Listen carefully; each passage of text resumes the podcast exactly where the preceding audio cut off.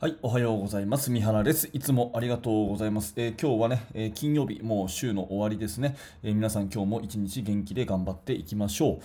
えーと、今日のテーマはですね、えーと、プレーを図でかけますか？ということですね。昨日、まあ、お聞きの方ね、えー、ありがとうございます。今日も聞いていただいて。昨日は、えーと、習慣化のコツなんていうテーマでね、えー、バスケットとは全く関係ないお話をさせてもらいましたけど、えー、今日はちょっとバスケットのね、話をしたいと思います。えー、っとプレーを図でかけますかってことなんですけど、うん、試合をこう見ながらね、えセットプレーがこうあったとしたら、それをパッパッとこう紙に書けますかね。うん、で私はね結構これ書くの得意なんですよ。あの大学時代の恩師の、えー、倉石治先生という方が、まあ、こういうのねすごくこう得意な方でで私もね、えー、かなり鍛えてもらってねいろんな試合を一緒に見てこうプレーをこう書くっていうことをかなりやったので、えー、学生時代からこれは得意でですね今でもやってます。まあ私はねもちろんブログ書いたり本書いたりしてるので、えーまあ、そういう時に書くこともあるしもちろんね自分のチームを教える時に、えー、練習とか試合とかで書くこともありますしとにかくね、えー、毎日のようにプレーを図で書くんですね、うん、で書かない日はないと言っていいぐらい書きます。まあもはやね趣味ですね。あのプレーをこう図で書くのが趣味です。でこれってねやってないと意外とね難しいんですよ。難しいんですよ。で、えーと、頭の中がこうごちゃごちゃしてる人っていうのは自分の考えをこう紙に書けないと。で自分の考えをこう紙に言葉で書いたりすると初めて頭の中で整理されるみたいなことってよく聞きません？こうビジネス書とかでよく書いあの書かれてることだと思うんですね。自分の頭の中っていうのは書いて初めて整理されるみたいなね。でこれバスケットのプレーも全く一緒でやっぱりね、あのー、ごちゃごちゃっとしてる感じの理解だとふんわりした理解だとですねプレーを図でこう書けないんですね。だから逆に言うとプレーをこう図で書くことが得意になればなるほど指導が上手くなるって言っても私はいいと思います。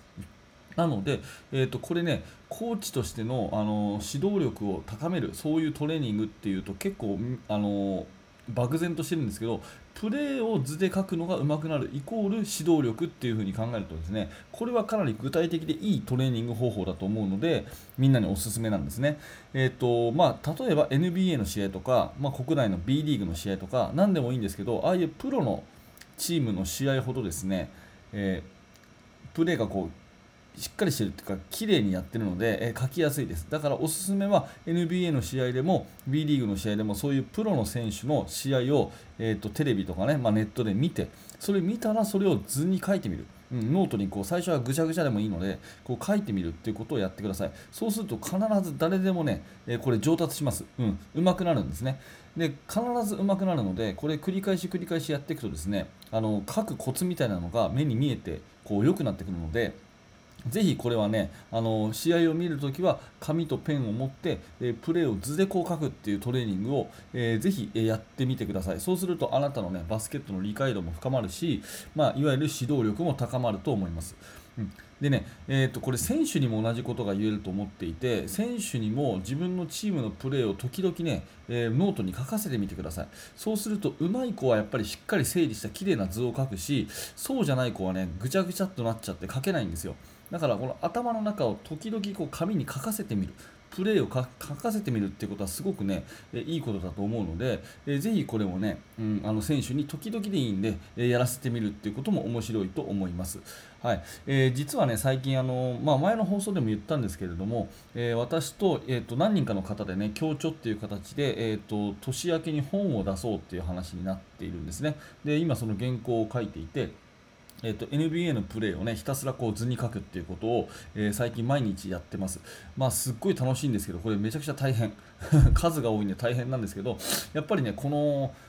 プレーをパッと見てねあこのセットの目的はこうだなこのオフェンスの目的はこうだなでこれは図に書くとこうだなっていうことができるっていうことはねやっぱり指導者としてすっごく大事なね、あのー、能力かなっていうふうに思うので、えー、ぜひ皆さんもね、やってみてくださいというお話でございました。